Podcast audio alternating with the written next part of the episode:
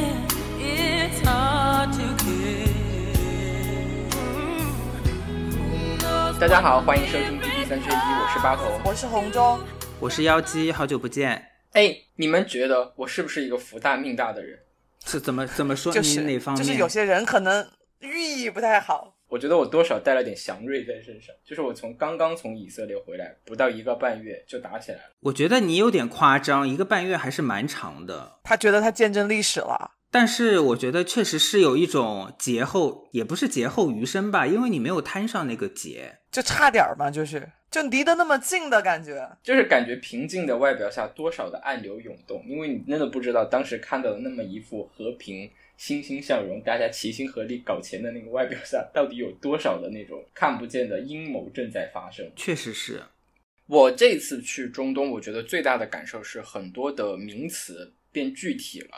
就是我们从小都在新闻里面听什么巴以冲突、哭墙、约旦河西岸、以色列定居点等等等等等等，就是你从小到大在新闻联播里面都会听到这些词，听得个耳熟，然后似乎很熟悉。但这次去到那些地方，你真真切切的就是深入到其中，你会觉得这些东西变得具体了。然后他们变活了，就不再是一种概念，就一种主义，而是真的有血有肉的，然后有脉络的这些东西。我就说一个我后来看到的比较有有感触的一个一个地方吧，就是也是应该就是十月八号的那一天，就是哈马斯的那个轰炸刚刚结束没多久，然后以色列开始反击嘛，这个网上 Twitter 上就一下子充斥着很多很多现场的那些画面，有图片有视频。然后有一段嘛，我还发给了妖姬，就是在耶路撒冷有大批的这个阿拉伯人就涌入到那个阿克萨清真寺的那个广场上面，高喊 “Free Palestine, Free Palestine” 的那个口号。然后我们在《圣城游记》的那一期里面说嘛，就那个地方是圣地，就每天只有几个小时是对游客开放的。你上去的时候还会经过一些非常非常严格的安检，所以人非常非常的少，非常的圣洁，因为没有什么人。然后周围就是偶尔有几个阿拉伯妇女。然后戴着头巾，然后从那个广场上走过，然后走到那两个清真寺里面去做礼拜，你就会觉得那个地方离世俗非常非常的远。虽然它和很热闹的那个阿拉伯区就只隔了一堵墙，但你就能很明显的感觉到墙的那边啊是人间，墙的这一边就是很肃穆的这种宗教的世界。所以你看的，我看到那个视频的时候，就那天晚上傍晚的时候吧，就那些人乌泱乌泱的在那个阿克萨清真寺那个广场上，全是人拥在那边喊口号的时候。然后那个金顶就很美轮美奂的那个建筑就沦为了那个背景板，你就会觉得那种宗宗教所追求的那种所谓的神圣跟圣洁是多么的脆弱。嗯，然后你也会觉得就是突然有可能有一种感觉，就是这个历史啊再一次走进了一种轮回。就类似的场景就是在历史上可能出现过很多很多次。每当有战争，每当有屠杀的时候。这个耶路撒冷周边的这些呃老城里的以及周边的那些几个重要的这种宗教圣地，就会变成避难所。因为你是在这个冲突爆发之前一个半月之前就在那边的，我想问一下，就是你，你比如说你是你你是一个怎么样子的一个 process？你是怎么？看到这条新闻的，然后你看到这条新闻之后，你的这个第一个第一反应是什么？你当时是一个怎么样子的一个思考过程？当时没觉得会闹这么大，因为那些那个地方吧，就是时不时都会有这种空袭，然后就即便是在今年，对，即便是在今年刚刚就是在五六月份的时候，哈马斯还空袭过这个以色列，就他们时不时的都会有这些事情，但是没想到会搞这么大。嗯然后搅动世界局势。我记得你在那个游记里面说，当时你们去到以色列的时候，你们其实并没有觉得这个地方离战争或者离危险很近，你们还觉得这地儿挺安全的。非常安全。就是我我的感觉就是说，呃，没有哪个杀千刀的敢去炸这个耶路撒冷，然后没有人敢在就是耶路撒冷做什么事情。但事实上不一定哦，就那边可能他不会，可能不会遭受那种很直接的那种什么导弹的袭击，但是当一些那种。在军事冲突下面，这些人的这种民族的这种民民族主义的一些情绪被点燃的以后，他人与人之间会发生一些一些那种对立和冲突。那一下子就可能平时都是好邻居、好朋友，但是到那种事情一下子出来之后，你的那种身份上代表的那种意意义就会马上就会彰彰显出来，然后那些人好像会 马上就会开始站队，就我就是基督徒，我就是犹太教徒，你就是阿拉伯，你就是伊斯兰穆斯林，然后。自然而然的那种对立就会开始了，就不知道为什么会这样。所以听你的意思是，因为我觉得现在有很多人看了这个新闻，完全就是对人类丧失了希望。呃，再加上就是最近几年发生的种种，我觉得现在确实是有很多人有一点很难去这个相信 humanity 的这个未来。所以我想问你一下哈，就是你在当地看到的真实的情情况。这个以色列人和巴勒斯坦人，这个是一种水火不容的情况吗？嗯，我觉得他们保持着就相敬如宾，就是隐隐的相互之间遵守着一种默契，一种一种你说看不见的一个界限也好，或者怎么样的，就是刚才说的嘛，没事儿的时候大家可能会相安无事。然后你做你的生意，我过我的日子，对吧？在这个耶路撒冷这个城里面，但是，一旦可能某的某些冲突一爆发以后，他们自己的那种宗教身份上，可能他们从他们出生就带着的一些东西，那种对立的情绪会一下子会被点燃。因为这个事情出了以后呢，我就会比较去爱去看这个，哎，就中文世界的这个。媒体啊怎么报道？然后西方的媒体怎么报道？英呃英语媒体怎么报道？然后我就会发现一个非常非常有趣的一个现象，就是呢，从十月七号以后啊，这个中文网络世界里面就一下子冒出了很多中东问题专家，感觉就是只要你是个人，只要你会拍抖音，只要你会拍快手。会会发一点什么东西，都要站出来正儿八经的说几句关于巴以冲突的历史。你说平时那些历史博主啊、军事博主啊，哪怕财经博主啊，他们说两句就算了吧。但是有美妆博主、美食博主，也都会出来在那里说。那个关于巴以冲突的各方面的东西，那天我就不停的刷刷刷刷看各种各样的短视频、中视频，然后看的一肚子火，你知道，我从来不在抖音上给别人留言的。然后那天我那天晚上我一连那个好几个人留了留了一句，就是你他妈不懂别瞎说。不，他们不瞎说的点在哪儿啊？对，我就大概总结了一下，他们这些瞎说的奇葩的说法都有些什么哈。第一种呢，就是大张旗鼓的，就是。明目张胆的是事实错误的，比如有一个短视频一开篇非常宏大的一句话，荡气回肠，这是上帝与真主的对决，然后听上去大气磅礴厚重，但是离谱之极。就为什么离谱，我们后面再说。还有一种呢，就是非常片面的一些刻板印象，就特别是在形容犹太人的时候，就比如有一条短视频说，他说我们印象中的犹太人可能是又聪明又勤劳，在科技、教育等方面为人类做出了巨大的贡献，但其实真正的犹太人是又狡猾又奸诈，所以几千年来到处被人驱赶，别的民族都不待见他们。还有一种就比较戏剧化了，就是就是这几年你们会充斥着就看着那些短视频，说什么犹太资本统治全世界。犹太势力是很多国家的影子政府，尤其是美国的影子政府。什么罗斯柴尔德家族秘密掌控了全世界，犹太喜安会秘密接管全世界，等等等等等等，就非常的怎么讲，就特别阴谋论。是，我觉得大家就是，我觉得带着一点点他所了解的有一个点，然后就在这里扩张出他们想描述的一个认知。我觉得是。就以点盖面的特别典型。对，听你举的这些例子哈，怎么感觉就是基本上都是反犹主义的，或者是反犹主义的一些阴谋论的一些话题呢？而并没有呃怎么说？因为我知道，就是其实很多人对于穆斯林、对于中东的这个阿拉伯人也有很多的这个偏见。但为什么就是听你这个意思，好像呃比较多的是反对这个以色列、反对犹太人的这样子的立场呢？我的感觉是，就其实比起来，相对于犹太人跟阿拉伯人来说，中国人可能更熟悉犹太人，他可能对巴勒斯坦人不是那么的了解。刘瑜他批评过这个阴谋论，他是这么说：他说阴谋论的本质是一种特别无知的简化，就是他把一个复杂的问题简单粗暴的二元对立，然后他的逻辑链条都非常的简单，往往都是从结果倒推，然后呢从 A 到 B，从 B 到 C，从 C 到 D，非常的简单。所有的阴谋论就是针对一些复杂问题进行一种非常反常识、反理性的这种演绎和解读，就就是一种非常彻底的反制，也是一种特别偷懒的一种行为。就比如说哈，我们要搞懂巴以冲突这件事情到底是怎么一回事情，其实你要搞懂，你要去看的东西非常的多。你要去学犹太人的历史，你要去看犹太教的历史、基督教的历史、伊斯兰教的历史，然后呢，还有有各种近代、近代的这种地缘政治的博弈，然后阿拉伯世界内部的分歧等等等等等等的。而且这其中的这种过程呢，不是一个简单的 A 引发 B，B 引发 C 的一种关系，还要要有一种接受这种偶然性和理解一些事情的复杂性的那种能力，这是需要一个智商的。你是不能以那种看爽文的那种思路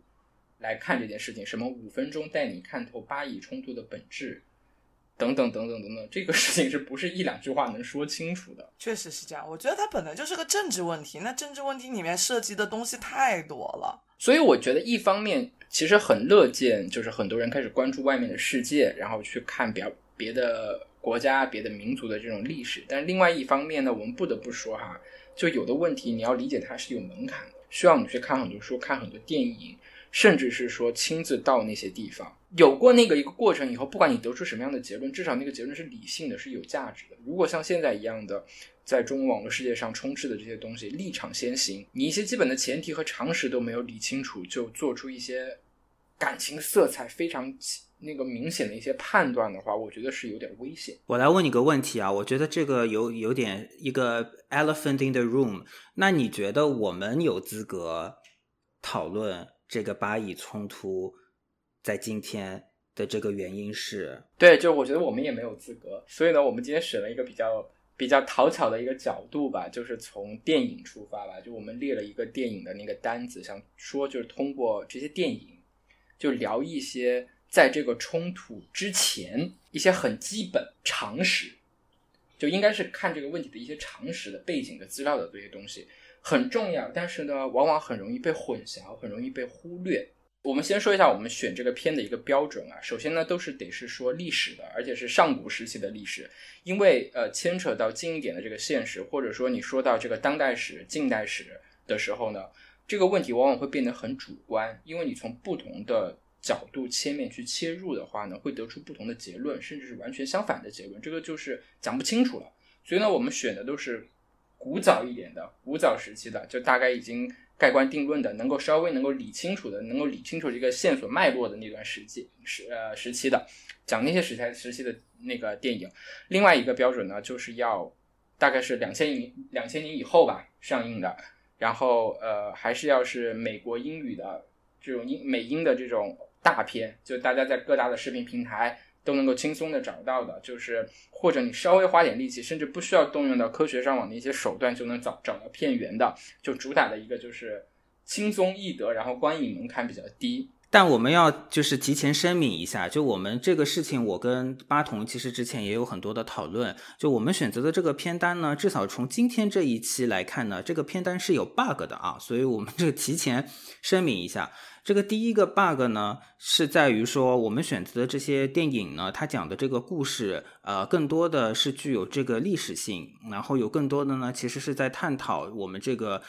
圣地，因为有很多说法说今天的这个战争，the war in the Holy Land，对吗？那我们这个，这个 Holy holy 为什么 holy？为什么 Holy 为什么是 Holy Land？其实主要是说这个问题的，这是第一点。那么第二点呢，就是说刚才八筒也说了，这些电影呢多多少少都是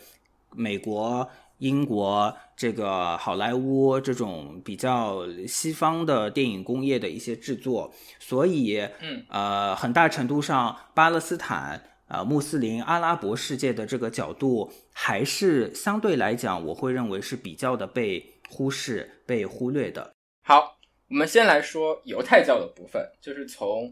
太初之太古之初的时候开始说。这一部分根据我们之前的选片的标准呢，定位到的电影呢，就是二零一四年的这个大片儿《叫做《法老与众神》，二零一四年上映的。它的导演呢是雷德利·斯科特，主演是蝙蝠侠克里斯蒂安·贝尔。这部电影的故事呢，就是圣经里出埃及记的前半部分，讲的主要内容就可能大家都很熟悉啊，就是讲的就是被埃及公主抚养长大的这个犹太人，他在那个呃圣经里面那个时候还叫希伯来人摩西，他带着被埃及人奴役的这个犹太同胞。反抗法老这个拉美西斯二世的这个统治，最后成功离开埃及，回到他们应许之地的故事。根据多方史料的考证啊，这个故事发生的时间呢是公元前一千三百三十年，对应的呢是中国商朝的中前期，就还没有到《封神榜》的年代，大概就是这样的。我听到你说商朝，我就是我想就想到了封神。怎么样？就你们觉得这个电影好看吗？我觉得这个电影还没有封神好看呢。啊，我也觉得。就是我先不说它这个，呃，我我我的意思就是我我我先不说这个电影它本身这个故事吧，因为我本身我觉得就是这种比较。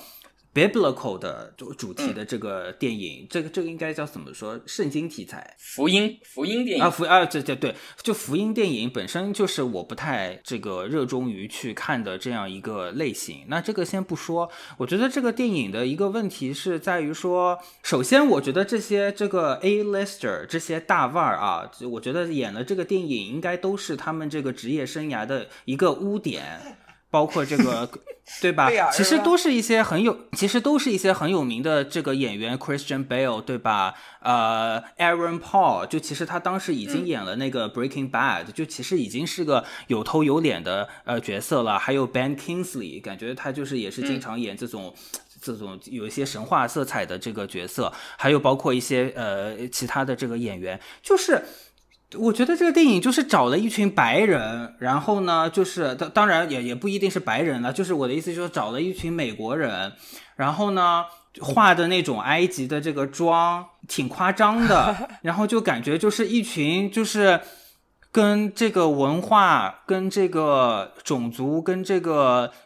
宗教没有太大关系的人，在那边画了很夸张的。装在那边荒腔走板的，然后去演一个以宗教为题材的、为了赚钱的商业片。我是第一次，我不了解这个故事，我大概应该就是非常门外汉，对整个圣经以及所有的故事，我看完以后我就觉得很扯。第一点，我就不知道为什么这里面的这个上帝的信使是一个如此情绪不稳定的小孩儿。嗯，这这我就很接受不了这个，这这这这怎么那么暴躁？对，那个脾气特别差，就动不动就发火了。然后以及呢，这个蝙蝠侠演的这个摩西这个角色呢，我觉得他也很犹疑。然后我对这个电影想表达的东西，我自己也很困惑。为什么上帝要救赎一个民族的代价是要把另外一个民族全部的弄死？就我可能也是刚刚当妈妈啊，我就特别理解不了他把埃及的小孩全弄死了，只有希伯来人的孩子活下来这个点，让我觉得这个上帝可能真的情绪不太稳定。但是我觉得，我我我再补充一下，我觉得这个电影有一个好的地方，它拍的写实。因为呢，呃，如果就是你们看过一些。呃，出埃及记相关的这个话题的这个电影的话，你会发现就是有一个非常呃 iconic 的这个画面，就是摩西带着呃一一群这个奴隶这个出埃及嘛，就是他要跨越这个大海，对他要跨越这个红海，然后有很多关于这个题材的这个电影，包括电视剧啊，这个跨越红海的这个画面会拍的非常的像。哈利波特，他就是个非常浓墨重彩的大场面，就一般都是会会是摩西拿那个神杖对着那个海一杵，然后然后天雷地火，哗，一条一条路就出现了。你们看的确定是出埃及记不是海王吗？哎，就是有这种感觉，但是对，就是海王，就是有很多出埃及记就是这么拍的。我跟你说，这种画面在牛顿看的直摇头。但是这个电影的一个就是怎么说优点吧，就算为数不多的优点是。包括这个跨越红海的这个画面啊，还有包括一些其他的一些比较关键的这个情节跟画面，它是通过一个非常写实的这个方式去把它这个拍出来的。然后我也查了一些资料，就是说，呃，之前导演 Ridley Scott 也说，就是其实这个题材大家非常熟悉，这个故事也被拍了无数遍了。他觉得对于他来说非常重要的一个责任，就是要还原真实，我要还原这个真相。所以我觉得他的这个比较写实的拍法，我是认同的。我是觉得嗯他也是、呃，在这个方面也是做出了挺大的努力。所以这个我觉得是这个电影的优点。反正就是我觉得，就是以出埃及记为蓝本改编的这些影视啊、电影啊，就没有一部好看的。其实，在九八年的时候，再往前一点，就有一部动画片嘛，梦工厂的，就是《埃及王子》，评价也不是很高。There can be miracles，是对，这个吗就以？至于现在说到没有人知道那个动画片是的是什么，反而知道它这个主题曲，对吧？When You Believe 的传唱至今。When you believe，好了，可以了。但我们为什么要说这部电影呢？是因为《出埃及记》的故事哈，它主要讲了一个核心的问题，而且是关系到现在巴以冲突一个绕不开的一个问题，就是犹太这个民族它是怎么形成的，还有就是他们对所谓的这个应许之地这个 Promised Land 为什么会有那么深的执念？那我们就开始来说一下历史啊、宗教的这些地方。首先呢，我们要补充一个背景，就是先不说摩西这个人，我们先说一个叫做亚伯拉罕的人。嗯他是在圣经创世纪的，就是后半部分出现的。这个人呢是诺亚的后裔，就是那个诺亚方舟的那个诺亚。他这个人呢，本来是一个老实巴交的一个牧羊人，生活在一个叫做哈兰的一个地方。然后这个哈兰呢，这个地方呢，现在也叫哈兰，它在土耳其的东部，叫做桑利乌尔法的那个附近。亚伯拉罕为什么重要呢？就是因为他是第一个先知，就不知道为什么那个上帝耶和华就选到他了。就突然有一天就跟他说话，就跟他说：“我要跟你立一个约定，我们两个来拉钩。就是如果你相信我，如果你全心全意的按照我的说的话去行事的话，我就把迦南那一块留着奶与蜜的土地许给你，然后我要保证你的子子孙孙会像天上的繁星一样繁多，然后你的子孙当中会有各个国家的国王，所以你就是万王之王。就给他他画了一个巨大的一个饼，又给你土地，又给你人，又给你权力。这个亚伯拉罕呢，他当时当然就不相信啊。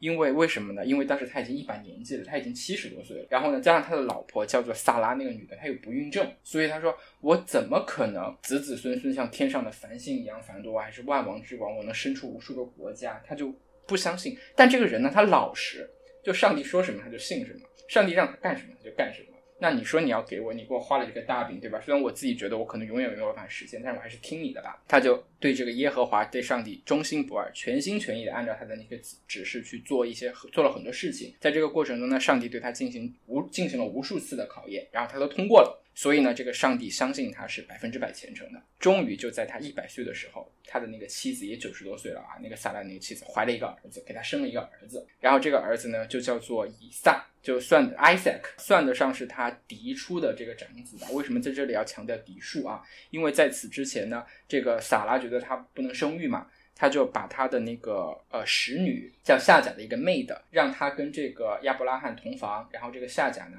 就给他生了一个儿子，就算他庶出的这个长子，那个长子呢叫做以实玛利，记住这个以实玛利非常重要，我们后面还会提到他。然后使女的故事的那个使女那个妹的，就是它的原型灵感就来就是在这儿。哦，说完了这个以实玛利之后，我们还是回到以撒的这边嘛啊。然后以撒的他这个后人就生活在迦南这块地方嘛。迦南这块地方呢，就是现在以色列所在的这个区域，然后还有一部分包括这个约旦境的这个土地。因为这个是上帝跟他们的约定，所以呢，这片土地从那个时候开始，在犹太人的这个心目中就被称作了叫做 Promise Land，也就是应许之地。只要他们虔诚的信奉上帝，遵守和上帝的约定，他们就可以一直生活在这里。但一旦他们违反了这个约定和上帝这个约定呢，就会失去这片土地。所以我们看到圣经的旧约，还就是差不多这个创世纪，还有后面的和摩西相关的那五部经书，摩西五经等等的那个啥的，还有后面的列王记，它中间有一条线索，就是这个亚伯拉罕的这个后人啊，一次又一次的来到这个应许之地，然后一次又一次的离开这个地方，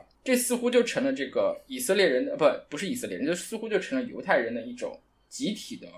无意识，一种执念，他就觉得这个他们在这个世界上他们存在的这个意义，就是一次一次的来到这个地方，建设这个地方，最后总会总会因为一些原因失去这个地方，离开这个地方，然后再回到回到这个地方。那为什么摩西这一次带着他的这个族人，他们回到迦从埃及回到迦南这么重要呢？主要就是在回到迦南的这个过程当中，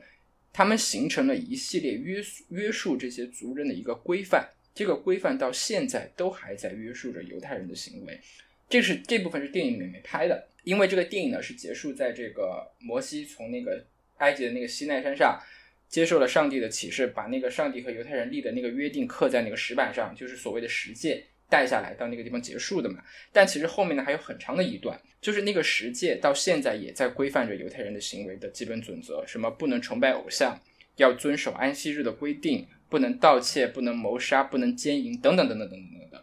然后除了这个十诫之外呢，上帝在西奈山上还给摩西说了很多很多的事情，他就根据上帝的这些指示，制定了一系列供奉、供养这个上帝的这个规范，包括那个十诫的那个碑、那个碑、那个石碑要放在一个什么样的柜子里，就是那个约柜要怎么造。哦，对我我记得电影里面有这么一个画面，就是非常后面了。然后这个摩西呢，当时已经是一个老人了，然后当时他坐在一个马车上。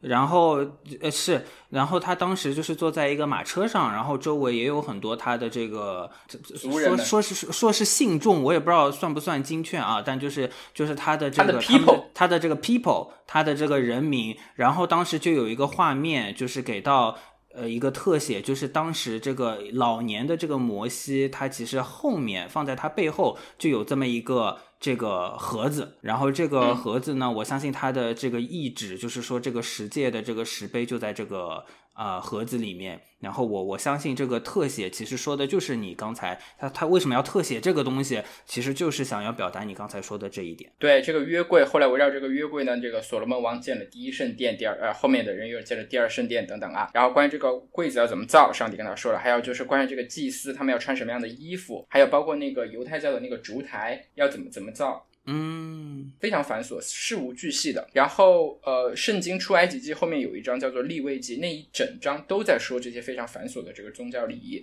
也就是从那个时候开始，犹太人这样一种对一神教的信仰吧。以一种非常清晰的条文规范的这种形式确立下来了，然后这也就标志着犹太教从之前的一种口耳相传的这种非常很原始的一种形式，正式的成为了一套一整套就是带有规范的这样一种宗教，而以这个一神教信仰为基础的这个犹太民族呢，也正式形成。这就是为什么出埃及记那么重要的这个原因。另外呢，在出埃及的这个过程当中呢，还形成了犹太人现在在过的两个非常重要的节日，一个呢是逾越节。这个逾越节对于这个犹太人来说的那个重要性，就相当于我们的春节。它的起因呢，就是因为那个摩西要把埃及人要把他的那个犹太人从埃及带走嘛，但那个法老不放嘛，所以那个上帝就降下了很多灾祸去惩罚这个埃及人，有什么雪灾、瘟疫灾、蛤蟆灾、蝗虫灾等等等等，然后让埃及人吃尽了苦的。但是那个法老就是执迷不悟，就是不放人。到了最后，这个上帝呢就降了一个最有杀伤力的这个灾祸，就是杀头生。就是要把你们家里面的长子给杀掉。但是呢，上帝杀人的时候是有选择的，他就让摩西给这个犹太人说，让他在他要动手的那天晚上，你们要先宰一只羊，然后把羊血涂在门上作为记号。这样，上帝晚上动手的时候，他看到这个有记号的这一家呢，他就会越过去。哦，所以叫做逾越节，就不杀他们家的长子，这个就是逾越节，就相当于现在犹太人都会过的像新年一样的这个节日。另外还有一个节日呢，就是祝棚节，为的就是纪念这个犹摩西带着犹太人回到迦南，在沙漠里面行走的那四十多年里面住帐篷的那个日子，所以叫祝棚节。就是到了现在祝棚节，以色列人还会有很多会在路边搭一个或华丽或简朴的这样一个帐篷，表示他们要牢记祖先经过的那段非常艰苦的日子。而这一次，哈马斯发动这个空袭，它就是在祝棚节的时候，就大家都还在放假的时候。在这里，我们就再扯远一点啊，就扯牵扯到巴以冲突的一个背景啊。这次的这个冲突的一个背景就是内塔尼亚胡的这个司法改革。就你们知道吗？就以色列这么一个国家啊，说得上是说中东的唯一一个什么西式民主建立的这个国家，但是以色列这个国家是没有宪法的。就因为他们在建国的时候，在讨论建宪法的。在在讨论这个宪法的时候呢，就有人提出来说，他们有了摩西的这个律法就够了，一切以摩西的律法为基准，所以吵来吵去，当时建国的那帮人就觉得说，我们暂时不定宪法，以后再说。然后这个以后就以后到现在了，所以就导致了在这以色列建国的这七十多年的时间里吧，分权制衡的这个体制不是特别的清楚和稳定。历史上他们改过几次，有时候可能是司法的权重会重一点，有时候行政的权重会轻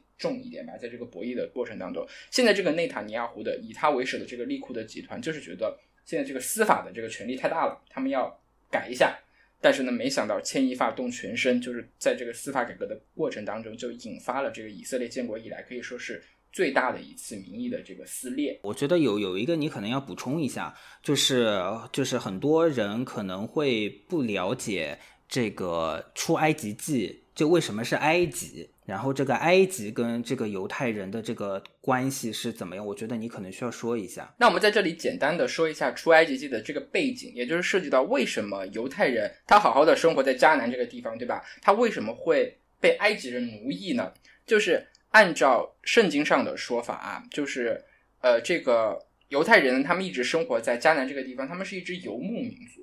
游牧民族有一个什么特点呢？就是逐水草而居，哪个地方有水，哪个地方有草，他们就到就到哪个地方。然后呢，在那段时间呢，根据圣经的记载，他们遇到了饥荒，所以呢，以撒的儿子还是以撒的孙子，就雅各的那那一支那那一派的人呢，他们不得已啊，要求生存啊，就一直一直往那个尼罗河那边迁，就迁到了这个埃及。然后到了埃及以后呢，逐渐的就被一个更强大的一个政权埃及人给奴役了，成为了他们的奴隶。就过得非常的悲惨，每天就是干重活、运石块啊，干啥的，给埃及人修神庙。但是呢，这个希伯来人有一个特点，一这个特点一直保持到了现在，就是他们特别能生孩子。他们在呃埃及生活了三百多年、四百多年的时间，渐渐的呢，这个他们的人口不仅没有减少，反而越来越多，甚至呢，有可能要超过了埃及的本土的这个人口。这个就让埃及的这个法老就有点恐慌了。就是说，哎，这个外来的民族怎么他的人口会超过我们本民族的人口了？所以他就下了一个命令，就要把希伯来人新出生的男孩子全部给杀死。他给那些产婆们都下了死命令，就如果你去接生，生下来是女儿就让她活着，让生下是儿子就把他给掐死。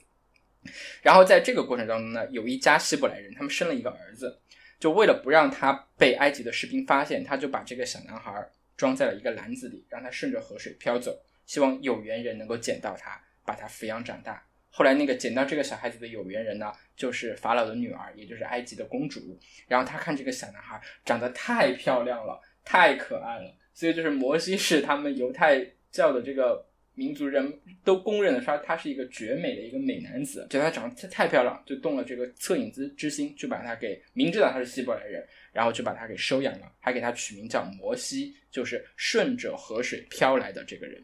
然后谁知道呢？他养了这个小男孩，长大以后呢，带着自己的族人，然后不仅造反，对吧？还在逃离的这个过程当中，把埃及的军队都给灭了。这就是出埃及记的这么一个背景。嗯，所以就像你前面说的，就其实犹太这个民族，就是一直以来历史上也是非常的多灾多难。这个应许之地，这个回归、离开、回归、离开、再回归，然后再就是不停的被呃，埃及是一个例子，还有后期的这个奥斯曼帝国，这个奴被奴役、抗争、被奴役、抗争啊，是一个非常命运多舛、非常这个不容易的一个一个民族，其实应该是。好，以上呢是犹太教的部分，接下来我们来说基督教的部分啊。这一部分的片子就多了，就是关于耶稣的生平，有这个耶稣降生记，还有耶稣受难记。关于耶稣以及他的门徒传教的故事呢，有一部非常神奇的美剧，叫做《The Chosen》，直译过来呢就是被选中的人。这部大家可以去呃看一下啊，非常的有意思。另外呢，一部还有一部呢，就是可能大家会比较熟悉的，就是《达芬奇密码》。这一部呢，也是关于耶稣的野史和阴谋论的集大成者吧。我们就先说《达芬奇密码》吧。我先说这部电影以及它的原著小说是算是让我对基督教世界产生好奇的最开始的那个原点。我就是看了这个《达芬奇密码》之后，才对呃这个基督教的这些故事就产生了这样的一个好奇。虽然它里面有很多的东西是作者杜撰的，是他编的，但是我觉得他那个角度让我在当时觉得很很新颖、很震撼的啊。就是他讨论的问题是耶稣到底是神还是人？他是在用一种就是阴谋论的方法去试图去探索另外一种立场，那就是从唯物的这么一个视角出发吧，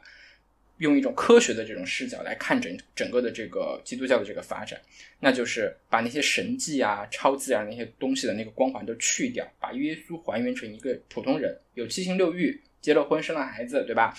那其实这样反而更能衬托出耶稣这个人的这个某些伟大的一些东西。嗯，我觉得其实这也会是很多人的一个问题，对我也想问，耶稣到底是神还是人？对吧？他到底是人还是神？那那么多传承下来的这个圣经也好，啊、或者以圣经为来本的这个改编的作品，啊，或者说大家口耳口耳相传的一些耳熟能详的故事，那它到底是真实发生过的，还是同人文呢？就是同人，我觉得确实很多人会有这样子的一个问题，所以《达芬奇密码》虽然呃从现在的这个立场跟角度来说，它中间有太多野史跟阴谋论了。那可能在他的那个年代，因为是怎么说前社交媒体的这个时代，我们对于这个阴谋论跟野史当时没有那么强烈的这个警惕性。对不对？我觉得这个当时来看的话，呃，非常畅销的小说，也非常的喜闻乐见啊，大家看了也觉得非常有意思。但是从现在的这个角度来看，这不就是阴谋论吗？所以我觉得这个这个小说这个故事的这个价值，我觉得也要打一下折扣。它不是会随着这个时间越来越伟大、越来越精彩，而是反过来走的。但是就像巴童说的这个，我觉得他提到的这个问题。我觉得是很有意思、很值得探讨的，就是他到底是人还是神，还是他可能都是？那我们就根据那个公认的那个正统的那些文本，就从圣经啊等等那些研发出来的那些历史的那些资料吧，来梳理一下耶稣他这短暂的三十三年的这个生命啊这么一个背景。就呃，耶稣呢非常非常的准，他的生辰生辰非常的准确，他出生在两千零二十三年以前。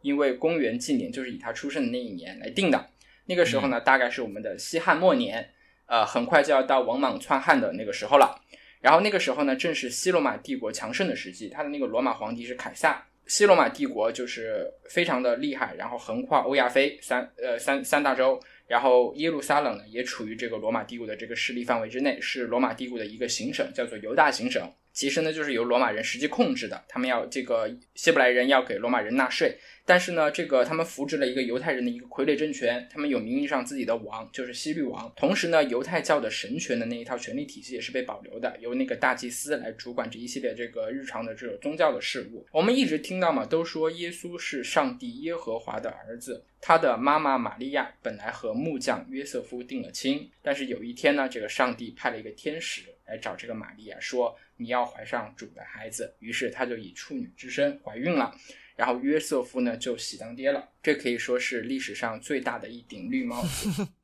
本来说这个 约瑟夫想把玛利亚休了，但这个上帝呢又托了一个梦给这个约瑟夫，就说他怀上的是上帝的孩子，是耶和华的孩子，你不能嫌弃他，你还要好好的照顾他，把他抚养成人，给他取名字叫做耶稣。然后当然最后约瑟夫也非常虔诚的照办了，然后视如己出。那这一段就是《耶稣降生记》那部电影拍的这个故事。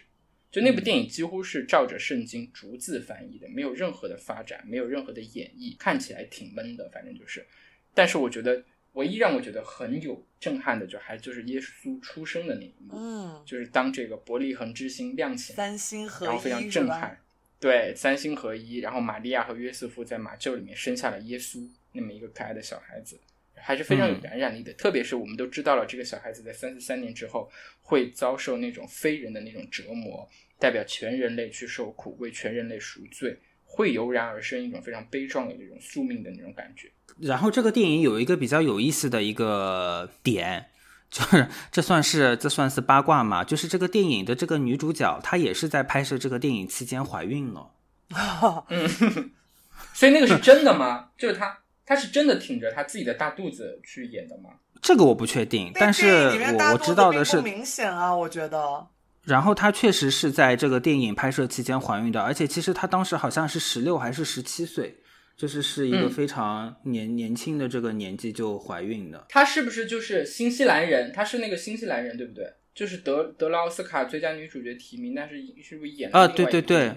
对对对，是是是。那就是呃，就是她对，但是她怀孕的这个孩子，这个爸爸是知道是谁的啊？跟她这个扮演的这个角色，这个呃，Maria 这个还是有一点嗯不太一样的啊。然后里面演她表姐，就是那个圣人约翰的妈妈，就也是在很大的年纪受孕生孩子那个女的，那个女的叫索瑞安达斯鲁，她是个伊朗人。嗯，哎对，然后我这个还要说一下他的这个呃约瑟夫呀，他是那个 Oscar Isaac。嗯嗯。对吧？也是他这个，我觉得他可能也是觉得这部电影是他的职业生涯的污点，但是他当时就是还没有火，这好像是 他他拍的第二部还是第三部，非常年轻的、非常初出茅庐的时候拍的，呃，这样子的一个一个呃电影的这个长片，呃，所以这个 Oscar Isaac 其实他经常也是，因为他其实是呃 Hispanic，他是西裔的演员，蜥所以其实对对对，对，所以他其实他的一个呃，经常介绍他的时候啊、也会听到很多人说他的一个成就，他的一个功绩，就是他是一个呃，让大家意识到说啊，原来蜥蜴的演员在在这个表演和角色上也是有很多多样性的这样子的一个情况。所以你看他作为一个蜥蜴的演员，他当时去这个塑造了 Joseph 这样子的一个角色。所以这个电影本身呢，我觉得也不是那么的好。但是如果你是其中的一些演员的这个粉丝的话呢，这个可以看看当时他们初出茅庐时候的这个直拍啊，就把它当成是这个出道时候的直拍来看我觉得还是哎，我觉得还是这个有一点意思的啊。哎，那红中呢？你看了这个故事，你的是个什么样的感受？嗯，就觉得不好看，就平铺直叙的一个电影，但是能把这个故事给你讲明白，因为我应该是没看过圣经的嘛，看完我才知道哦，呃，这个耶稣是怎么生出来的，就是一个，呃，一个处女没有啪啪啪生的生下来的孩子嘛，大概就这么个故事，反正，嗯我觉得反正不好看，但是能把故事讲清楚，对他不要那么多要求，也很短，才一个多小时，我觉得这种福音剧啊、福音电视啊，它有一个电影啊、福音电影啊，它有一个很大的问题，就是他们主创都不太敢有任何的发挥，因为你到时候你改的不对，改的过了一点，或者改的不够怎么一点，会绝对会遭遭受到口诛笔伐。但是呢，接下来这部电影，我觉得它就是在改编圣经的故事上面做到了既尊重于圣经，它又会有那种符合电影规律的这种呃光影语言的这一套规律的这么一个一个一个一一个，在在这二者之间做到了一个非常好的一种平衡，那就是耶稣受难记。其实我觉得很大程度上，耶稣耶稣诞生记是有点跟着耶稣受难记诞生的这样子的一个电影，因为耶稣受难记是二零零四年的时候上映的，然后当时也是争议很大，但是同时票房成绩也非常的好。然后《耶稣诞生记》呢，就是二零零六年的时候这个上映的，就有一点我不知道这个主创是不是有这样子的这个呃意图，但是就有一点就是跟着他呃蹭蹭热点、热度赚赚钱、赚赚钱的这样蹭个流量，赚点钱。哎，你你拍了这《耶稣受难记》来，我我来把这个前面的故事给你还原一下，有点这种感觉。但是我觉得他在改编上没有把没有把握到这个受难记改编的那个精髓。因为他是蹭蹭流量的呀，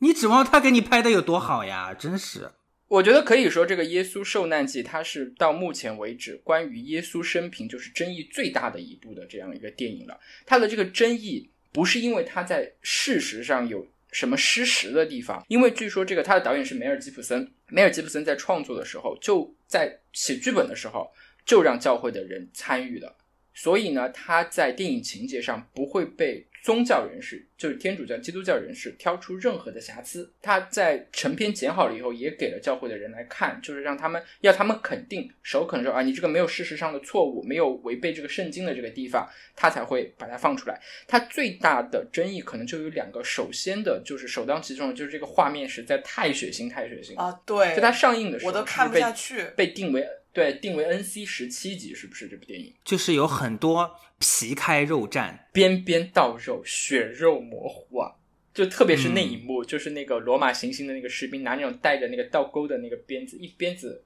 打上去，然后勾住了不是还有最后然后一扯，定把他他那个手的时候，我真的看不下去。我我我是把那个绕开的，就跟我看恐怖片一样的，我觉得有点太恶心了，有点太血腥，太血腥了。对。但是这个这个我给他点赞，因为我觉得你拍摄这个题材这是一个必要的。这个电影在美国公映的时候呢，就有基督徒在电影院里面看的是心脏病发作，就那种你能感受到那种冲击，就是感觉到那个鞭子是打在你自己身上的那种痛。嗯嗯嗯，还有一个争议，可能主要就是来自于犹太教的社群，就是主要是觉得嗯这部电影丑化犹太人。哦，对，你觉得是吗？我觉得这个东西没有办法避免，因为这就是基督教跟犹太教的根本分歧。嗯你要说基督的故事，你必然在基督的故事里面，犹太人就或或或或者这么说吧，就是某一部分的犹太人，就是犹太教的上层集团的那一部分人，他们扮演的就是一个负面的一个角色。因为其实耶稣他自己、他自己也是犹太人啊。嗯其实呢，就是这个基督教，它就是脱胎于犹太教的，他们都信耶和华，很多教义都一样。但为什么两个教就是真的你死我活，就恨不得把对方都灭了？因为就是在那个十诫里面，它的第一条就是说，除了耶和华以外，不能信任何偶像。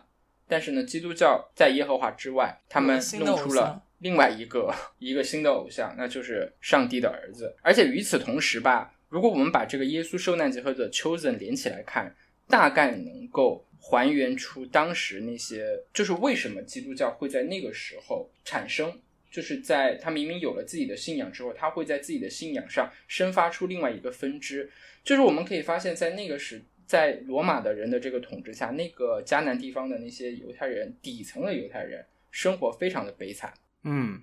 但与此同时呢，神权祭祀阶层呢，就是依附于犹太呃那个罗马统治阶级生活的那那一帮犹太人呢，日子过得也非常的滋润。就像那个十二门徒之一里面那个 Matthew，就是中文翻译里面叫做马太，就是写马太福音的那个马太，他之前是他在追随这个耶稣之前是罗马政府的一个税吏，是给他们收税的，然后日子过得非常好，锦衣玉食。但是与此同时，穷人真的穷，生不如死，要交税，交不上税。那个耶稣降生记里面也说了嘛，交不上税就要把自己的女儿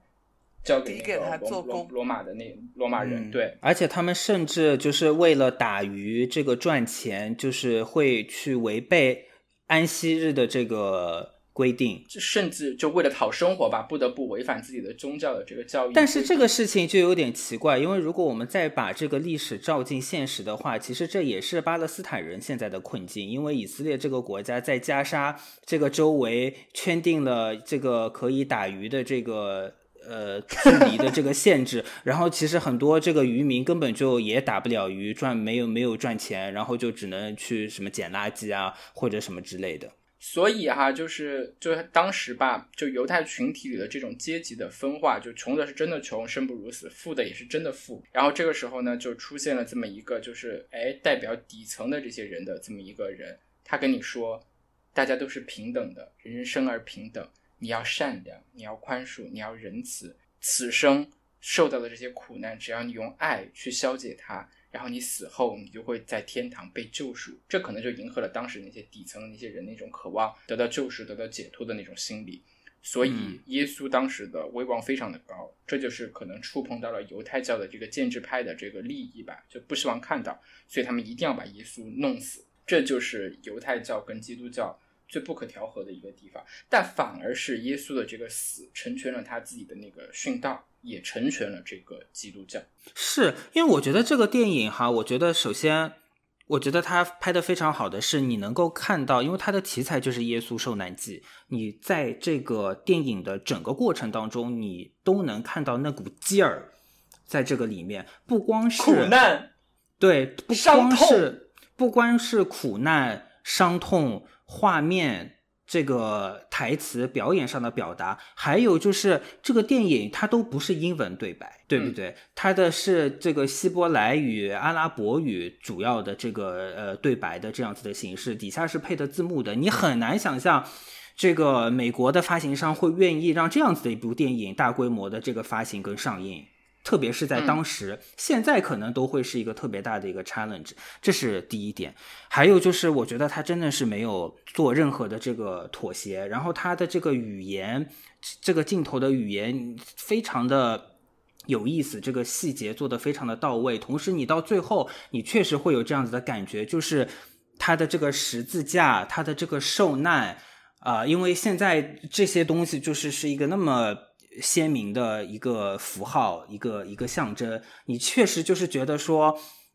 就像现在很多邪恶的势力一样，你会发现他们做的事情其实完全跟他的目的是相左的。他们等于说是在拿石头绊自己的脚，就是其实让耶稣受难这个整件事情成全了这一些呃在这个基督教的宗教上面非常具有意义的符号跟象征的这些画面。我对这部电影为什么有感触？其实这个电影我应该是在高中的时候我就看过。为什么呢？我们高三的戏剧节的时候，我们演了同款的话剧，我们把这个电影改编成了话剧，还是个音乐剧。你们好洋气哦！对，然后这么这要怎么演啊？就其实就演就前面一段嘛，就耶稣受难嘛，然后大概讲他呃，包括有犹大的心理独白啊，就是就跟电影很像，就其实电影的改编。还有犹大的心理独白，对，有犹大的心理独白。然后这个戏因为其实是个男人戏嘛，没有女人的戏份，女人我们的所有的班上的女同学都去唱歌了，分为代表耶稣唱圣歌的一方是白色的天使，然后有代表犹大的那部分是黑色的天使，然后就是背景音乐就是这两部分来完成的一个音乐剧。然后呢，剩下的就为数不多的我去演了一个群众演员。你们知道我演的角色是谁吗？我就演了一个路人甲。然后我干的我唯一的台词就是说什么是他，就是他，耶稣的弟子。我是要干嘛呢？我要指认出彼得，就是他出卖了那个耶稣，哦这是我唯一的角色。哦，不是，他这个不是出出卖耶稣，这个地方是有一个典故叫做彼得三次不认主，他不认主就是那个，哎哎哎就是我要我要指认出，我要指认出那个就对，It's him，对，就是那个，我还在电影里面截出来那个给巴总看，我说我演的就这人，就是他们指认出彼得其实就是耶稣的门徒。就说到他的门徒啊，就在耶稣死了以后呢，他的这个门徒们就开始传播他的那个思想，然后这些这个行动吧，他们传福音的这个行动啊，这些故事呢就被记录在圣经新约的这个使徒行传的这一部分当中。然后《The Chosen》就是那部美剧，它大概说的也就是他的这些门徒们怎么跟耶稣相处，以及他们最后怎么传道的这样一个故事。然后这些门徒其实也蛮悲惨的啊，个个都以身殉道。但是呢，他们把耶稣的事迹和思想传到了更远的地方，其中可能影响最广的吧，就是你指认的那个彼得，因为他把基督教带到了欧洲。就准确说来呢，就是他把基督教传到了罗马。那个彼得就是那个《The Chosen》里面那个 Simon。哦，我当时还把我们演彼得的同同学的照片找出来了，然后真的非常的有戏剧感。我们那个彼得穿有点胖嘛，然后他穿了，当时我们那个经费也很有限，给他做一件绿衣服，你知道吗？彼得在那个现场。因为他三次不认主的时候，彼得内心的那种纠结和彷徨，他就在那个舞台上爬，然后大家都戏称说他特别像一个逗狗，特别像蔡青虫，洋喇子，反正就特别的搞笑。现在再回忆起来，就觉得我们怎么可以把那么洋气的一部戏演成的那样？哎，你当时高中的时候，你们大家这个编排这个戏，其实并没有那么强烈的宗教色彩，对不对？就只是作为一把它作为一个呃，可能有值得演或者比较有意思的一个故事。对，应该是把它作为一个故事，只是想把这个耶稣受难这个故事讲出来。因为其实我们那也没有什么宗教信仰，基本上大家就是觉得它有一定的戏剧冲突吧，我觉得是，然后就把它做成了改编了一个戏剧。那再说回到这个巴以冲突哈，因为你已经提到了这些彼得呀、什么犹大啊这些角色，呃，这些人，嗯，一我想讨论一下，就是因为呃，在巴以冲突爆发的时候呢，这一次的这个冲突爆发的时候呢，就是我看到了，就跟巴统一样，就是网上也有很多这个各种文章、各种抖音的视频啊，等等等等。然后当时我就看到一个微信的一个文章，呃，公众号的一个文章，这个文章是我这个朋友转发给我的，然后我点进去一看，它就是一个热文，它就是点阅超过了十万的这种热文，然后这个文章的。我就不说具体内容了哈，我这它的标题是这样子的，我觉得这个可以跟二位讨论一下。它的标题是“巴以冲突两千年的困局要从犹大出卖耶稣开始说起”，所以他说犹大是有几分有几有几分价值跟道理吗？完全没有道理啊，不，你要硬那也有点关系啊。没有完全没有道理，这就是犹太人的内部矛盾。跟阿拉伯人没有任何关系，你知道吗？这个事情就是他们犹太犹太教内部的宗内部的事情。这个时候，阿拉伯人还没有登上历史舞台。我很好奇，他文章怎么把这个事情给扯到对，我也很想他怎么拽过来的。那我等一下可以就是发给你们。这这里就要说到这个基督教的一个演变啊，就是这个彼得把这个基督基督教带到了欧洲以后呢，他一开始罗马教罗罗罗马帝国觉得他是异端嘛，然后疯狂的打压他，然后彼得也是被钉死在十字架上的，不过他是被倒着钉在十字架上的，就他脚在上面，头在下面，因为他觉得他没有资格跟耶稣一样被正着钉在十字架上面，就这样的。但是呢，到了三四呃，公元三世纪、四世纪的时候，随着这个罗马帝国的这个衰落，它底层人的那个生活也很辛苦，然后底层人就开始渐渐的接受了就是基督教的那一套平等博爱的那些那种思想，所以呢，就是在四四世纪的时候颁了一个非常有名的那个米兰大赦敕令嘛，就是觉得这个基督教不再是异教了，不再是异端了，就标志着这个西罗马帝国接受了这个基督教作为他们的宗教，作为他们的国教，并且呢，开始大力用这个他们的这个力量，那个国家的这个机器的这个力量来推广这个基督教。那个时候就让基督教这样一个中东小地方的犹太教的一个分支被更多的这个人接受了。然后它跟犹太教的从那儿的区别就是，犹太教他只认犹太人，就觉得哎，犹太人只有犹太人死了能进天堂。但是呢，基督教就觉得只要你信上帝，你信上帝，你死了以后你也能够得到救赎。然后从这里岔开一下，就说一下基督教它本身的演变。伴随着这个罗马帝国的分裂，罗马帝国不是分裂成了西罗马帝国和东罗马帝国嘛？然后这个天主教啊，不，这个基督教呢就分裂成了天主教跟东正教。然后后头呢，在宗教改革的时候呢，这个天主教它又分出了新教这样一个一个分支。但其实我要说一个一个一个，我觉得我觉得这个中文的这个翻译，在我们理解宗宗教的时候，其实人为制造了很多障碍。就这个天主教啊，是个中国特色的名称，在国外的这个世界里面，就没有所谓的天主教跟基督教的这样一个对立的这个名称的一个关系。就是在英文里面，天主教就是叫做 Roman Catholic。它翻译过来是罗马正教的这个意思。这个天主教呢，是在利玛窦那帮明末的时候的那帮意大利的那帮传教士传教士的传教，在在中国传教的时候，他们取的。他取的那个意思呢，还是来自于儒家经典那一句话，叫做“至高莫若天，至尊莫若主”。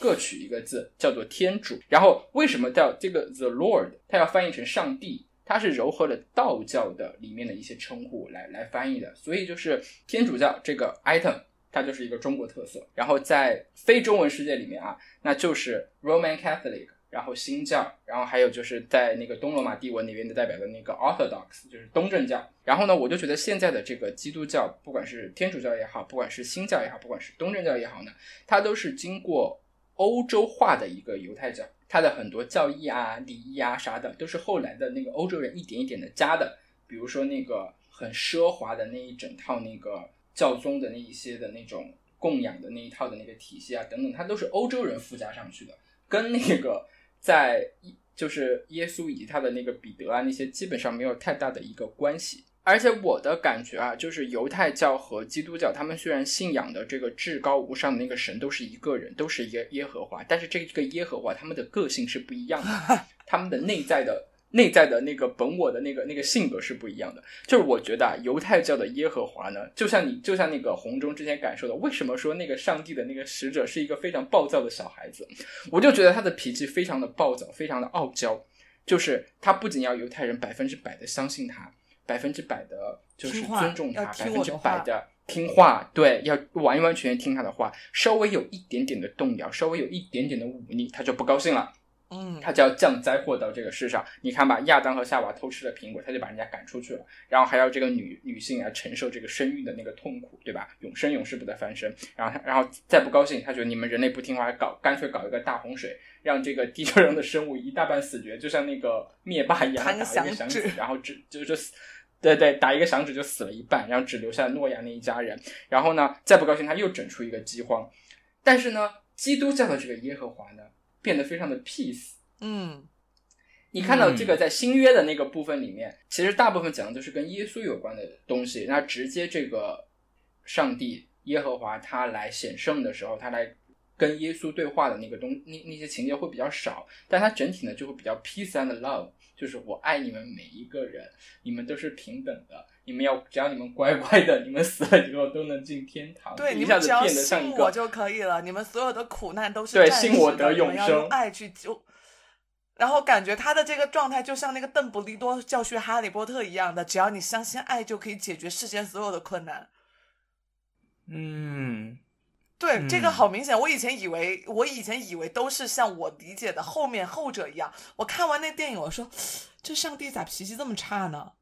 就就搞得我，反正我还觉得这这点让我是有一个新的认知的，因为以前我也不太了解嘛。对对，所以这个也导致了呃犹太教的民众确实感觉在各个方面，这个一整套的这个流程、一整套的这个 ritual，还有对自我的这个要求更加的这个严格、严苛一点。他们更讲规矩，更讲嗯更讲这个血统律法的这这嗯这这一套的那个东西。好，以上呢是基督教跟犹太教的部分，接下来我们要进入到伊斯兰教的部分了。就是有没有发现，我们说到这里呢，一直没有阿拉伯人什么事情，然后呢，更没有巴勒斯坦人什么事情。因为其实啊，直到第二圣殿被毁，也就是公元七十年，耶稣死了死了三十多年以后呢，这个地方都不叫巴勒斯坦。之前这个地方有过很多名字，叫迦南，叫犹大，也曾经叫过以色列，确实叫过以色列。嗯然后呢，直到这个当时的哈德良皇帝，他实在太讨厌这个犹太人了。然后呢，在镇压了犹太人的第二次大起义之后呢，他就干脆把耶路撒冷夷为了平地，然后整个圣城烧的只剩了一只剩下一面西墙。然后呢，他还不够还不够解气，还不够就是平息他心中的怒火，他还要给这个地方改个名字，就要把这个地方改叫了巴勒斯坦。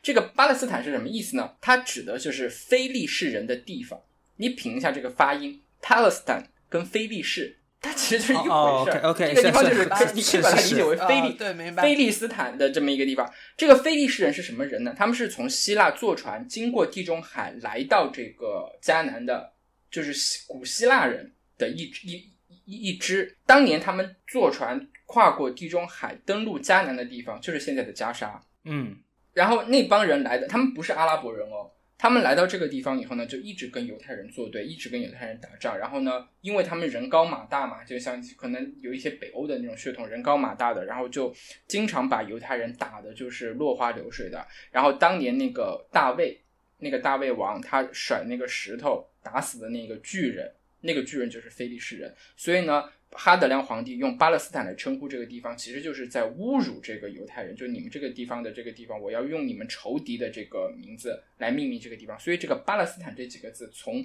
根本上讲，打打根儿上起，他跟阿拉伯人没有没有什么关系，就是一个等于说是罗马人给他加给加给他的一个称称呼。那这个阿拉伯人是怎么样登上这个历史舞台的呢？这就要要说回到我们刚才提过的那个亚伯拉罕的那个庶子以实玛利了。他是所有阿拉伯人的祖先，因为他嫡出的弟弟嘛，就是以撒那一支呢，在生活在迦南，后来迁徙到了埃及，跟着摩西，呃，又回到这个迦南这个地方。然后以实玛利这一支呢，他们就迁往了这个阿拉伯半岛，然后在那里开枝散叶，逐渐演变成了阿拉半岛的各个的部落。他一直到公元六百一十年，也就是耶稣死了五百多年以后吧，那个时候是中国的隋朝，有一个叫做穆罕默德的人，他说他在山洞里面受到了真主的启示，然后后来在天使加百利的带带领下，从他出生的那个地方，坐着一匹这个人脸马身的飞马，来到了耶路撒冷，然后在耶路撒冷的那个圣摩利亚山上，踩着一块石头登上了七重天，亲眼见到了真主，接受了真主的天启，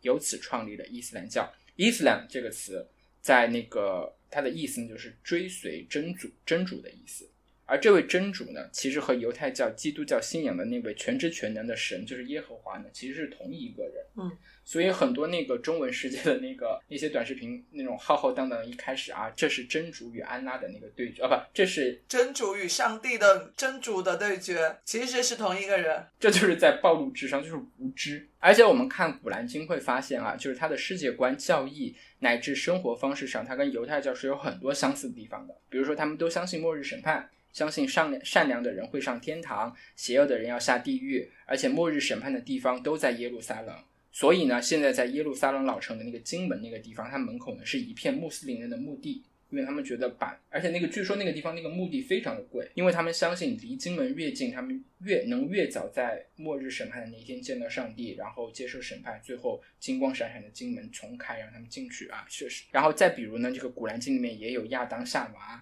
也有诺亚，也有亚伯拉罕，也有摩西，也有耶稣。只不过呢，是因为阿拉伯语在翻译的时候，最后因为这个读音上的一个差异，翻译到中文的时候呢，有了一些差异，所以我觉得中文的翻译确实在给中文的这个使用者们在理解这三教之间的这个差别上，造成一点点的那种障碍和那种困难啊。比如哈，这个以实玛利阿亚伯拉罕的那个庶长子，他在古兰经里的那个名字呢叫做伊斯玛仪，而亚伯拉罕呢在古兰经里面叫做伊布拉辛。你看是不是按照古兰经的那个翻译，一下子来说这些人突然就有了以为是阿拉伯世界的那个味儿？对，其实说白了吧，就是犹太教、基督教、伊斯兰教这三教同宗同源，没有本质上的区别，但是就是这些细微末节的一个差异，引发了不可调和的矛盾。所以有句话叫做“本是同根生，相煎何太急”。但是呢，只有同根生才会相煎何太急。我觉得没错，我觉得我有个朋友说的非常对。当然，这不是矮化宗教的意思，他就说就是很多那个现在的战争争议。这个互相的仇恨都是因为你们看了不同的同人文而已，完全就是这个意思，真的就是这个意思，真的真的没有，我觉得这有点矮化人宗教的这个这个感觉，但是其实按照现在的语境来说，好像确实是。是是这么一个意思，是这么个味儿，但是你也不确定是鸡生鸡，呃，鸡生蛋还是蛋生鸡，是吗？是因为不同的这个诠释让人割裂分裂，还是因为人他人性当中的一些阴暗的东西，或者是割裂的东西产生了不同的这个诠释？你很难去。判断是谁谁谁谁先谁后这样子的一个感觉。就这个穆罕默德呢，他创立了这个伊斯兰教以后呢，他还干了一件事情，那就是带着各个部落打仗。他特别会打仗，很快就统一了阿拉伯阿拉伯半岛的各个部落，然后在政治上和宗教上都统一了，推行伊斯兰教嘛。然后后来就逐渐的形成了一个非常强大的阿拉伯帝国，一度横跨这个欧亚非三大洲，然后也占领了耶路撒冷。然后在公元六百九十一年。就这个倭马亚王朝的哈里发马利克，他就在穆罕默德登霄踩的那块石头那个地方啊，建立了现在的这个金顶清真寺，就是 The Dome of the Rock，就是现在看到的这个金顶。其实此后在几百年的时间里面，这个耶路撒冷呢，都是在这个阿拉伯人的这个控制之下。阿拉伯人呢，对犹太人来说，那段时间里面啊，在那个历史语境下，他是相对是很宽容的，他尊重他们的信仰，然后呢，双方基本上也相安无事。又过了几百年，这个欧洲的基督教徒就杀过来了，他们就觉得他们要夺回耶路撒冷，于是就发动了十字军东征，打打杀杀了几百年，一直公认应该是说，如果真的要硬算下来的话，其实一直要到第一次世界大战之前，十字军东征才算真正的结束。呃，因为那个当时这个犹太复国主义的这个提出者赫茨尔，他陪这个德国的皇帝去访问耶路撒冷嘛，这个耶路撒冷三千年。的那本书里面就把这个场景，他称为是最后的十字十字军和最初的西安主义者。然后，我们现在就说回，呃，这这都是背景知识啊。我们现在就说回了这个电影嘛。我们要推荐的这部电影呢，就是《天国王朝》，说的呢就是在公元十一世纪十字军东征的那些骑士团和那个阿拉伯的传奇将领萨拉丁。争夺这个耶路撒冷城的这个故事，呃，我觉得《天国王朝》这个电影的话呢，我看的是三个小时的导演剪辑版。呃，我觉得这个电影，对这个电影其实之前上映的时候。也受到了一些质疑，因为它上映的时候其实是两个多小时的一个更短的版本，然后很多人看了都说这个不好看，这个逻辑不清晰，不知道在拍。在谈恋爱嘛，它主要在突出了那个那那两个人的狗男女的那个 爱情故事是吧？巴 Barry Barry 巴里安，对对，呃对对对，跟那个主要在谈恋爱。然后呢，这个后面这个这个导演又是 Ridley Scott，对吗？就跟这个。呃，法老与众神，众神是同一个导演，他确实他有一段时间特别爱拍这种宗教题材的电影。后来我发现，其实不是他热衷于拍宗教，是他本身对于神性，呃，就有很强烈的这个理解跟好奇。这就是为什么很多人看《异形》，还有看这个《异形》系列的这个电影，会从中看到很强烈的这个神性。在这个里面，当然，这个跟我们人类跟外星人的这个关系，呃，就是是另外一个诠释的这个方式啊。但是，说说回到这个《天国王朝》，呃，我觉得三小时的这个版本对我来说并没有不清晰，没有任何不清晰的地方。我觉得这个逻辑是非常清晰的，但就是确实有点长，前面铺垫呃有点长。但是我觉得呢，就是看到最后，我觉得这个巴里安的在。呃，这个穆斯林大军要杀过来之前，他在城墙上面跟大家、跟跟这些这个耶路撒冷的这个民众说的一席话，我觉得放到今天非常的有意义，因为当时要打仗了，然后呢，这个这个地方就跟今天一样，也是一直充满了这个战争、争夺权力。烧了又建，建了又烧，这样子，他就说了这样一段话。他说：“耶路撒冷是什么？啊，是你们的圣，是你们的圣地吗？是坐落于遭到这个罗马人拆除的犹太庙上的意思吗？但是穆斯林的圣地也跟你们的圣地在一起啊，那到底什么才是神圣的呢？是哭墙，是清真寺，是圣墓？谁到底有权？谁都没有权，但是谁都有权。所以，我们守卫这个城市，并非是为了保护这些石头，而是保护城墙内的万千的百姓。嗯，所以这就一下子就升华了，就伟大了，你知道吗？虽然他与此同时，他知道战争将面临，他知道这个死伤是不可避免，在这个战争的时候，他知道谁是敌，谁是我，我要打谁，我要保护谁。但是与此同时，就这样一个人，这样的一个角色，他在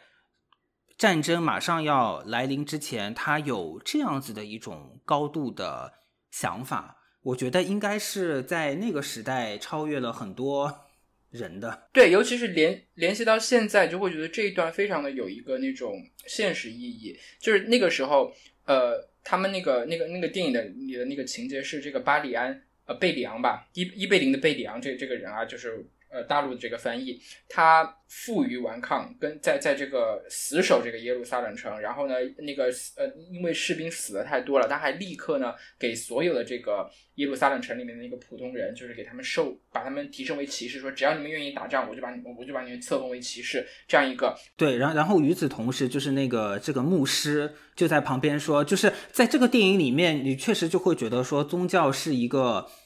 这电影也不算是在丑化宗教吧，但但嗯这个电影里面，就是宗教或者是牧师扮演的这个角色，就确实是让你觉得非常的下贱。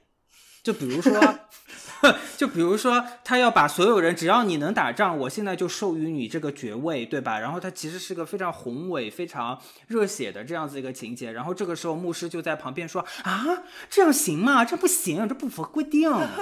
这样，然后就是，然后很多。很多这个情节你，你就会觉得说，这个这个呃，巴里昂他就是会是一个非常伟大、非常伟岸的这样子的一个角色，然后他做出的很多这个决定都是按照现在的话说以人为本，是超越这种宗教之间、超越种族、超越不同文化的这个分歧的一些动作跟决定。然后这个时候呢，永远都有这么一个牧师在他旁边啊。这不行的，这样不行，不行不行，就是是这样子的一个一个一个感觉。对他，他就去和那个萨拉丁谈判，就是跟那个阿拉伯的那个传奇的那个将领萨拉丁去谈判。呃，就是说，要么呢，我们就跟你负隅顽抗到底，你屠城，你你攻破了这个城墙之后，把整个耶路撒冷的人，全部的人都杀杀光，就像之前这个骑士团来打这个耶路撒冷的一样，在那个城里面杀杀光了所有的阿拉伯人，烧杀抢掠，无恶不作。但是这个以此为代价呢，就是我们在你把我们杀光之前，我们会把金顶清真寺给毁了，把阿克萨清真寺给毁了，就以这种玉石俱焚的这样一个一个结果。然后这个时候呢，就这两个人看到他们在那个耶路撒冷城外就达成了一个 deal，然后就是说，那决定我们不屠城，然后你们投降，然后呢，我们赦赦免你们这些人的这个罪罪罪过，然后我们 peace and love 的就是结束了这个争闹，呃，你们就离开，然后呢，我们阿拉伯人光非常光彩的进入到这个耶路撒冷城里面去。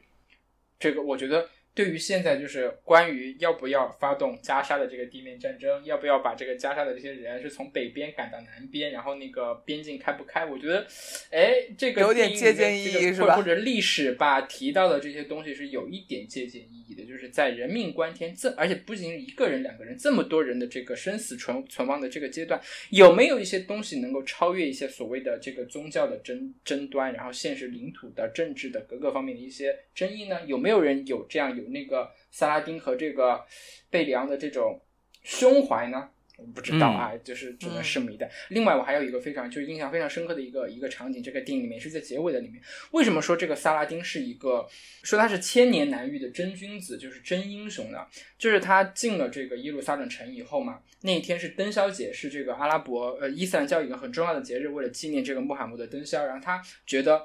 在灯宵节那一天，他可以进入到这个灯宵时在的那个金顶清真寺里面去做礼拜，是一个非常无上荣光的一个事情。但他进去了嘛啊，这有一个背景啊，就是说这个十字军东征第一次的时候，他是打赢了的，然后就占领了这个呃耶路撒冷城嘛。然后他们就在找那个圣殿，因为当时他们没有没有没有网络，没有新闻，没有电视，没有照片，他们就不知道这个圣殿其实在一千多年前、几百年前已经被毁掉了。他们就以为在那个摩利亚山上的那两个教堂，那个两个清真寺，阿克萨清真寺和那个金顶呢，就是第二圣殿。所以他们就把那个金顶当成了第二圣殿，然后进去呢打一一通就把那个阿拉伯人的一些祭坛、伊斯兰教的那些祭坛给毁了，然后建上在在那个教堂里面立上了十字架，然后在地上也刻上了十十字架，就已经把它改造成了一个基督教的这么一个教堂的那么一个制式。然后这个萨电影里面描写的就是这个萨拉丁进到这个金顶清真寺以后呢，金顶清真寺以后，他看到地上有一个倒掉的一个十字架，他把这个十字架扶起来，放到了他原来的那个地方。然后呢，另外呢，他走在这个地上，他在那个地板上嘛，就刻了一个十字架的一个一个一个雕像，一个石雕。然后你想，作为那个带有这种宗教色彩的这种征服的这这这这样这样一个将领啊，就是可能对于很多其他人，他可能会非常解气的从那个雕像上踩过去。但是呢，嗯这个萨拉丁呢，他绕开了那个地上的那个十字架的雕像，然后走过去，然后跪在那个呃灯消石面前做他的礼拜。这个镜头就非常的有。就能够彰显这个这样一个人的这种胸怀跟他的那种智慧，对一个格局。我觉得他这，而且我觉得这个刻画呢，对于萨萨拉丁在真实的这个历史上的这个形象，以及在那段时间这个阿拉伯阿阿阿阿拉伯人和这个伊斯兰教他的那个形象是比较符合的。我记得我在大学的时候上过一个选修课，叫做《圣经古兰经导读》，你没有选，我选了。你选的啥？圣经、古兰经，哦，我跟你也差不多，我当时选的是伊朗的历史。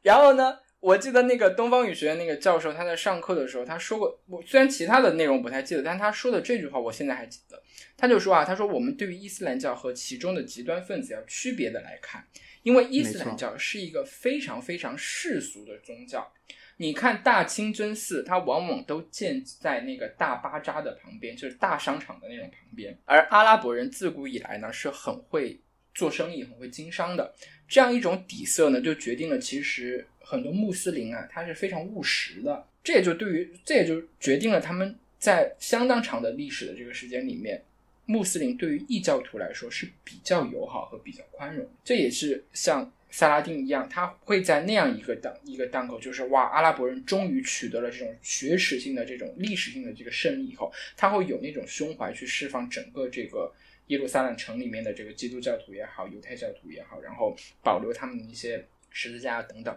然后另外再多说一件事情，就是这个萨拉丁这个人的这个智慧，就他攻下了这个耶路撒冷城以后呢，有一个烫手的这个山芋嘛，就是那个圣母教堂。为什么说他那个圣母教堂是个烫手的山芋呢？因为在耶路撒冷里的基督徒，他们其实自己也分成了很多派。有东正教派的，有什么传统的那个正正教教派的，然后什么亚美尼亚的什么教派的，反正有十几个教派，然后这些教派呢，对于这个圣母教堂的这个归属吵得不可开交，谁都觉得这个地方是应该是属于我们这个教派的，不是你们的，然后吵吵吵，甚至打发生过无数次的流血冲突。终于在一八七年的时候，这个萨拉丁不厌其烦了，他说：“你们不要吵了，这个圣母教堂谁都不是你们的。”他就把圣母教堂的管理权交给了两个穆斯林家族，一个穆斯林家族叫做朱达阿勒勾迪亚，他负责保管圣母教堂的钥匙；另外一个呢叫做努塞贝家族，他负责每天来开门和锁门。这个传统从一一八七年一直保持到现在，八百多年时间了啊！每天到了晚上九点钟的时候，你就会看到呢，那个圣母教堂那个很矮的那个门口呢，会聚集一大帮人在那边拍照，他们就为了拍那个圣母教堂那个锁门的仪式。因为到了九点钟的时候呢，里面的那个家族的人他会把那个门给关上，然后从里面把那个门给锁了。然后呢，从那个门上呢开一个小窗户，递一个那个梯子出来，然后另外一个家穆斯林家族的一个人呢，他会爬到这个楼梯上去，把这个锁都锁好，然后把那个钥匙收好，保管起来。这个行动，这两个家族一直维持了八百多年，一直到现在。哦，然后他们的那个后人在接受采访的时候，他就觉得这是一份对于穆斯林的荣耀。可能开个门锁个门没什么，但是它这个象征意义就是说，宗教教派之间的这些矛盾、这些的调和呢，交到另外一个宗教的这些人的这个手里面，可以暂时的让这些冲突搁置一下。这个事情放到现在看，也有很多，也也有很强的这个象征意义。那就是很多问题啊，它可能不一定是宗教上的问题，往往都是内部的问题。而而外部的宗教呢，被拉来当成了幌子跟那个靶子，嗯就像现在一样，对于以色列内部、巴勒斯坦内部、阿拉伯国家内部都适用。但是呢，宗教或许不一定是争端的滥觞，不一定是争端的这个缘起的那个由头，但可能到了最后，宗宗教所宣扬的一些精神的那个价值，可能会成为一个解决方案。呃，对，或许不是宗教，或许它是一种信仰，嗯，就是你相信什么。但是与此同时呢，我们其实很幸运，我们生活在和平的年代，我们生活在和平的，基本上比较和平的这个社会，跟这个和平的成长环境，我觉得我们很幸运。所以有时候什么是和平，该怎么去理解，我觉得也非常的有意思。分享一个前几天我在电视上看到的一个画面啊、就是到底什么是和平？它这个说起来轻松啊、但它对于很多人来说到底是什么意义？就是当时呢，CNN 上面这个 Anderson Cooper 在采访一个加沙的。呃，一个女孩儿啊、然后呢，这个女孩就是在分享加沙现在境内发生的呃很多事情，被轰炸、断水断电，各种有的没的的啊、然后呢，Anderson Cooper 就问他，就是说，那你你你希望你的希望是什么？What do you What are you hoping for？那自然很多这个加沙境内的，包括就是 overall 巴勒斯坦的民众、阿拉伯世界的民众都是不支持哈马斯的，对吧？然后呢，嗯当时那个女孩就说。I want peace，我想要和平，这是一个完全没有任何政治倾向的说法。然后当时 Anderson Cooper 就说，This is what we all want，我们大家都要和平。然后当时这个女孩就怼了 Anderson Cooper 一下，然后他就说，But you have that，但是你有和平，意思就是你有和平，你说起来当然轻松，但我们没有。然后当时这个 Anderson Cooper 就一下子就语塞了。我觉得在那个零点五秒的时间里面，他可能也在自我反省，就是他嘴里 说的“这是我们都要的和平”，跟那个女孩说的“我要和平”，它不见得是一个完全一样的东西。我们眼里所谓的这个和平，其实不包含很大的复杂性。对我们这个可以非常轻巧的、非常非常呃，或者可以说有一点上帝视角的说 peace and love，但是对于很多人就没有这个 peace and love 的这个人来说，它是一个非常复杂、有多层次的这个意思，并且嗯不知道要怎么去能够达到的一个奢侈品。对我们来说，这种和平很虚，就很虚幻，就是我们要的和平，就跟感觉我们想要一个什么可美好的自然环境一样的。但对他们来说，我觉得那是一个非常具体的事情，就是不要再有战争了。所以，我们今天推荐这些电影啊，就是希望大家在各种的五分钟看懂巴以冲突的短视频中，能打开一个口子吧，去让大家看一看真正的复杂的历史是什么样子的。然后理得清楚，理不清楚没有关系，就是你不要被那些东西带偏就可以了。我觉得我们就也没理，也完全没理，没没理我们清也理都没不清楚，理理不清楚啊。反正以上这些就是古代史的部分，然后至于近代和现当代的呢，我们也在尝试着理一个电影的单子啊，能不能理出来就随缘吧啊。然后反正欢迎大家去点赞、转发、订阅我们的节目，你也可以在网易云音乐、QQ 音乐、喜马拉雅、还有苹果播客以及 Spotify，还有谷歌播客找到我们。这就是我们这一期非常理不清楚的这个 节目。